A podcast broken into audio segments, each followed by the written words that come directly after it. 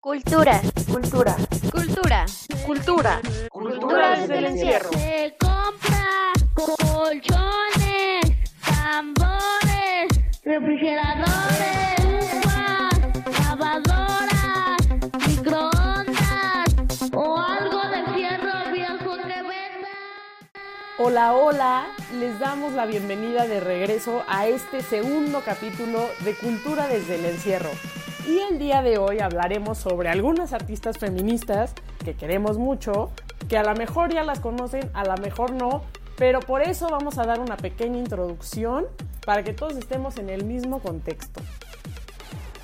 Débora de Robertis es una artista luxemburguesa que realizó su formación académica en la Escuela de Investigación Gráfica de Bruselas, enfocándose principalmente en performance y video. Con su obra cuestiona la posición tradicional del cuerpo femenino como modelo en el arte. El body art es un proceso en el cual el artista utiliza el cuerpo como soporte o materia prima en la obra con diversos elementos, recursos y circunstancias. Miren Susan Francet Porte, mejor conocida por su nombre artístico Orland, originaria de Saint-Étienne, Francia, conocida por autorrealizarse cirugías quirúrgicas como performance. Se convirtió en una artista controversial que incluso inventa el concepto carnal art. Desde los años 90, su discurso artístico se ha centrado en el tema de la identidad femenina, a través de la iconografía cristiana. Para ello trabajó con su propia imagen. Anteriormente abordaba su trabajo desde el feminismo con el objetivo de construir identidades múltiples, mediante caracterizaciones diferentes. A ver, estamos hablando de que honestamente no hay mucho acercamiento de nuestra parte con... O sea, sí, ahorita, bueno, a partir de ya esta introducción que, que ya escuchamos, podemos enterarnos más como de artistas mujeres. De, de estas chicas, o sea, las habían escuchado antes, tienen resonancia con su trabajo o de plano es como no. Ay, pues yo la verdad en mis años de vida nunca había escuchado de hablar eh, o muy poquito de, de, Débora y nada de Orlando. Este, y pues es un concepto interesante de que la verdad son artistas como muy fregonas y pues nunca nadie habla de artistas mujeres, como que todo siempre se revuelve alrededor de artistas hombres. O sea, como que aquí nos podemos dar cuenta que, que, la institución siempre se ha quedado en lo mismo, ¿no? Como que siempre termina enseñándote lo mismo, los clásicos, los de siempre. Eh, todavía no entienden que el pedo de hoy son las mujeres. no te meten mucho lo que, pues en realidad está creando un diálogo, ¿no? Porque estas chicas son contemporáneas. Uh -huh. Yo creo que hasta eso, como que las mujeres somos un poco más atrevidas en ese tipo de como circunstancias, ¿no? O sea, tampoco he visto un hombre hacer esa, ese tipo de cosas. Porque es que hay un concepto del arte encerrado en como lo bonito, lo bueno estético. no necesariamente ajá lo estético y a lo mejor el arte como producto de lujo que cuesta 5 millones de pelucholares este claro. pero pero por ejemplo ajá todo este mercado no solo está como liderado por artistas hombres sino que es impulsado por millonarios hombres, o sea, literal, todo el arte está en una burbujita de hombres blancos para hombres blancos. Y eso pues está muy raro, ¿no? Y aunque haya, o sea, tienes como tus artistas mujeres como estrellitas marineta, ¿no? que son Frida Kahlo y que son, o sea, que queremos mucho a Frida Kahlo también, pero, pero, sí, pero, pero no se habla de nadie más. Pero a ver, ¿no? Frida Kahlo ahorita no puede llegar y decir, denme regalías por mis obras, ¿no? Pues no, ya se murió. Entonces las chicas que están vivas y las chicas que están haciendo mucho ruido, ¿qué onda con todo eso, no? ¿Qué onda con todo ese trabajo? Pues Simón. Sí, o sea, y cómo, cómo podemos acercarnos nosotros que somos artistas a ellas mismas, ¿no? Yo creo que eso es muy interesante, uh -huh. la manera en la cual pues, nos enteramos siquiera de estas dos artistas, que fue a través de las investigaciones, ¿no? Uh -huh. Y como estábamos contando, creo que fue una, una alumna, compañera de Ithaca, que sacó Orlan en un, en un proyecto y, y de ahí surgió como el interés según yo, inicialmente. Sí, y, y de ahí ya no nosotras nos pusimos a, a, investigar un poco al respecto. Y no lo pudimos soltar, o sea, tuvo que salir, tuvo que salir como primer capítulo. Honestamente es muy impresionante lo que hace. Justo, y además también pasa como un concepto interesante, que se habla como de la artista como está ahorita, y lo que está haciendo ahorita, pero no tanto de su trayectoria y también está, porque originalmente íbamos un poco a comparar a Orlán y a Débora, pero yo creo que, que, que nos estamos centrando, bueno, bueno, vamos a hablar un poquito de sus contextos. A ver, ahorita cuentan. Orlán, si alguien la conoce, seguramente la han de conocer porque es esta eh, artista súper exótica que le encanta operarse, que sus salas de operación las hace como muy extremas, a lo mejor las hace hasta como con un concepto de galería barroca, o sea, Sí, todo- ambientaliza todo... el proceso de sus cirugías. por lo mismo de que es tan exótico y tan, tan, o sea, choqueante, no sé. Eh, varias marcas de productos de lujo, Paco Rabanne, Prada, La Vis. Una disculpa, es que estamos grabando desde nuestras casas. Eh, obviamente, cultura desde el encierro. ¡Ey! Fósiles. Dato improvisado. La Mona Lisa tiene un valor aproximado del 15% del Producto Interno Bruto de Francia, según datos de Bloomberg, es decir, unos 190 mil millones de dólares. Esta cifra se calculó en función a los ingresos en el turismo que deja la pintura al gobierno francés en un lapso de 5 años. La famosa pintura titulada El Grito de Edvard Munch tiene por lo menos cinco versiones diferentes. Las primeras versiones fueron pintadas en 1890 con óleo, después fue con pasteles, después litografía y la última versión, que es la que todos conocemos al día de hoy, fue pintada en 1910. El cuadro más grande del mundo es la batalla de Gettysburg, hecho por Paul Philippodous en 1883. Tuvo 16 ayudantes quienes trabajaron durante dos años y medio, y este cuadro mide 125 metros de longitud por 21 metros de altura y pesa 5.349 kilos. El famoso pintor Da Vinci tardó cuatro años en pintar la Mona Lisa. Y bueno, eh, en realidad ella comenzó, doña Orlancita,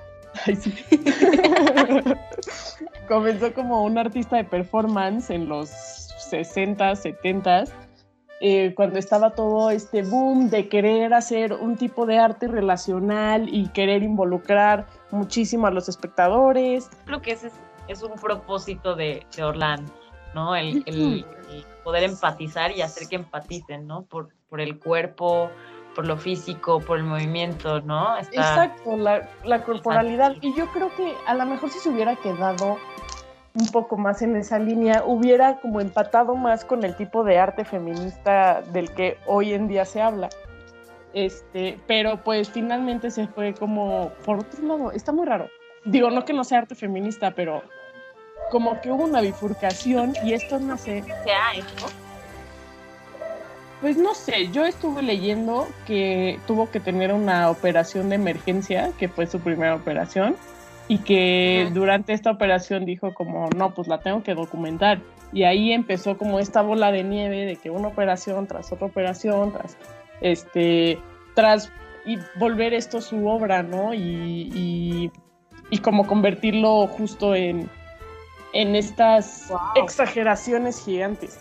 Eso está muy A lo que, lo que puedes hacer, ¿no? Con, con esta herramienta que es más bien como, pues sí, o sea, es un, si me dices que, es, que fue por, por emergencia, es porque neta estaba a punto de perder la vida. Yo creo que eso fue algo que también le grabó y, y se quedó como trauma, yo creo, ¿no? Porque no es así como que, ay, qué divertido una operación y terminar todo moreteado con... No, con... No, no, no, por favor, no, no me toques con esa aguja.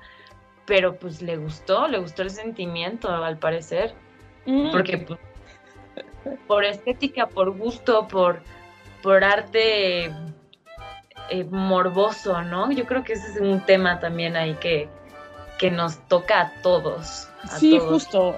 Y pues a menos de que a menos de que veas Grey's Anatomy, no te toca ver todos los días una operación. Este, Pero Ay, no. este, de la vida real me refiero, ¿no? Este, más bien, como que muy poco sabemos lo que pasa en realidad. Eh, y ella lo hace de una manera que lleva al límite el cuerpo, lleva al límite todos los, pues, pues todo lo que implica esto. pero- este, curiosamente, bueno, ahora hablaré un poco de Débora. Débora de Robertis también es, es mayormente conocida por su performance de El origen del mundo, que justo tiene que ver con esta, esta pintura de Courbet, ay sí, eh, eh, de 1866, que se llama El origen del mundo, que retrata a una mujer, ni siquiera es una mujer, es el torso de una mujer y nada más se ve como su vulva y ya. Eh, que estuvo, sí, sí, sí, estuvo escondida. O sea, la pintó en 1866 y la exhibieron hasta 1995 por lo controversial. O sea, pasó más de 100 años ahí escondida y ahora está exhibida en el Museo d'Orsay o d'Orsay o como quieran decir, que está ahí en París, que tiene muchos impresionistas. Eh, y pues generalmente el Museo d'Orsay o últimamente ha estado como en muchísimas controversias. A lo mejor podemos hacer un capítulo después de eso, muy interesante. Eh, sí. Eh, y curiosamente, Orlán también hizo una obra con esta pintura que se llama El origen de la guerra y que es básicamente la misma pintura del origen del mundo, pero es su nombre porque ella, bueno, según la explicación que ella dio, ¡Oh! eh, ¡Ah, ya lo sé! O sea, como que cada ¡Qué controversia! este. A ver, ok. Sí. Hay que desempacar sí, entiendo como, ajá, entiendo como por dónde va esto. ¿Era feminista o no? Ya sabes, por eso pregunté, yo pregunté, porque esto suena como, como alguien que no, no teme, no teme al género, y esto lo hizo cuando comenzó, ¿no? De sus primeras obras, sí. Como que estaba más empapada en eso, ¿no? O sea, a ver, o sea, retroalimentame. en 1995. En realidad no sé en qué año exactamente, pero pues si lo exhibieron hasta 1995, pues tiene que ser después de eso, y eso es hace 20, 25 años. Entonces tampoco es hace tanto. Ok. O sea, literal 27 años hace 27, antes de 25 años. O sea, wow. Sí, y es una postura súper fuerte. Y me imagino que es una imagen. Y normalmente cuando, cuando vemos una obra, pues contextualizas a partir de la información que tienes. La información que tenemos es que esta fue creada en 1866, cuando el señor Gustave Courbet estaba vivo. ¿Estás de acuerdo?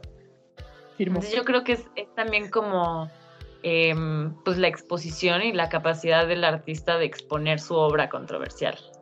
¿no? Si apenas ahorita vemos cómo se deshacen un poco los estándares, cómo se deshacen un poco las barreras, ya sé cuál es. ¡Wow! es que le estoy enseñando. Ustedes no la van a ver, pero la pueden buscar en Google. A ver, de la guerra de Orlando. o sea, ya no sé ni qué decir. Esto está increíble. Pero entonces, gracias a la tecnología, es que ya podemos simplemente googlearlo, ¿no? Entonces, antes, antes que era ser un artista controversial, antes que era tener el, coraje y el valor como para, para pintar obras de ese carácter. Para tener diálogos de esa magnitud, ¿sabes? Claro. Ahora, hablando sobre esta obra, ¿ustedes qué piensan? O sea, lo digo, creo que es algo que pudiera estar rondando los pasillos de las redes sociales con mucha fuerza hoy en día. Simón, pero solo si se, o sea, justo, solo si se desempaca, ¿sabes? Porque uno puede ver una pintura de un desnudo y dice, ah, bueno, pero ves el contexto de detrás y ya se convierte en otra cosa, que eso pasa muchísimo en el arte y sobre todo en el arte conceptual y contemporáneo. Este, pero bueno, justo de esta pintura, como que la ves y piensas que tiene un, discurso evidente. Pero se me hizo muy raro que la explicación, así, porque pues ella habla otro idioma, entonces esto es cómo se sentirían los hombres al ver eso. Entonces ya se me hace como una crítica diferente. Claro, cómo está empujando las opiniones, ¿no? Y, y cómo con un título de esa magnitud, o sea, con ese título y con esa imagen, como haces relación directa y, no te cabe duda, ¿no? Entonces, es la capacidad de, del, pues, del machismo hacer lo que es. Y ahora, ¿cuántas obras no pudiéramos como reevaluar e interpretarlos desde una postura clara, ¿no? O sea, esta obra está llena de machismo. Esta obra este, está diciendo esto. Esta obra puede decir esto. Esta obra tiene esta postura real.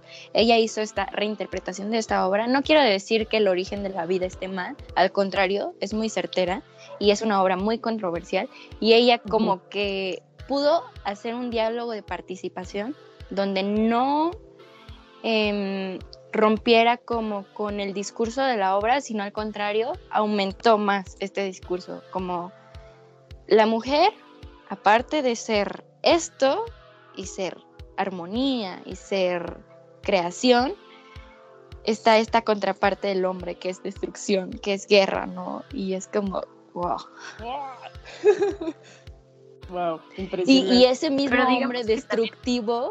La actualidad no es parte de la dualidad que yo creo que no hay que perder de vista. No es, eh. no es guerra, no es, no es uno contra el otro, no es, es el balance eterno de lo que es la vida, ¿no? Al final. Sí, claro, tiene que haber todo este equilibrio, ¿no? Pero no podemos caer en este abuso, ya cayendo en machismo, opresión, eh, violencia, que es lo, lo que está diciendo ella, ¿no? Es un origen bélico. Este hombre bélico fue el que nunca permitió que el origen de la vida tuviera su lugar en el museo hasta cierto tiempo, ¿no? Claro, claro. Pues sí, y cómo se intersecciona esta obra también en el performance de Débora de Robertis, que sí es el origen de la vida, pero es como este concepto de desasociarnos de algo. No sé si a ustedes les pasa, pero cuando hablan de la raza humana, bueno, a mí me pasa mucho, de decir, ay, la raza humana esto, la raza humana otro, y yo me desasocio, es como, ay, sí, ay, pinches humanos, muéranse, y yo, yo soy polvo, este... Es que la humanidad, inspira tierra, ¿no? Este, y, y, no, y no lo aterrizamos como a nosotros, a mí. Tampoco es por no ponernos como culpas de otras secciones de humanos, ¿eh? O sea, pero, pero igual esto de el origen de la vida como mujer, no siempre te asocias y, como todas las mujeres expuestas en el arte, eh, como, como los objetos del arte literal. Es que como siempre hemos sido las musas del arte, el cuerpo femenino no tiene el respeto. O sea, ¿cómo, ¿cómo puede tener el respeto en un museo más no en las calles, no? Y, Ahora, exactamente. Es, es un contraste absurdo. Y, y, digo, no, no puedo negar que seguramente cuando comenzaron a pintar este no solo como ensayo anatómico el cuerpo de la mujer desnudo, desnudo, sino ahora como apreciación, la gente se escandalizaba, ¿no? Llegaba y veía un cuadro y se escandalizaba. Ahora, hoy en día, ya lo, ya lo tomamos como un tema más eh, cotidiano, pero lo que no entendemos es que podemos ir a un museo, ver eso, decir, ah, sí, eso existe, eso lo tengo yo, ese es mi cuerpo, ese es el cuerpo de mi madre, de mi hermana, de mi esposa, bla, bla, bla. Y este, de, de vírgenes y, y este, íconos religiosos, ir a la calle, encontrar con el performance artístico de una chava que se está exponiendo su naturalidad de forma donde no se está metiendo con tu integridad, honestamente no te está ni siquiera tocando, ¿sabes? Como para que te sientas invadido. Y el mundo se escandaliza, como si eso fuera algo extraterrestre, ¿sabes? Claro, claro, y es esta misma narrativa de que en el mundo del arte y en el mundo en general hay una gran hipocresía. Todo es, o sea, doble moral, si existe o no sé. Este, todo, pues sí, todo se ve diferente cuando tú estás de juez y cuando tú estás como dentro de la acción. Gracias por escuchar este segundo capítulo. Espero regresen a escuchar otro, otro de estas bellas capsulitas. Esta producción solo es posible con el mega equipo que tenemos de las alumnas de Itaca Escuela Superior de Negocios. Nos pueden encontrar en redes sociales, en el Instagram Cultura desde el Encierro, y ahí nos pueden conocer más de cerca si les interesa.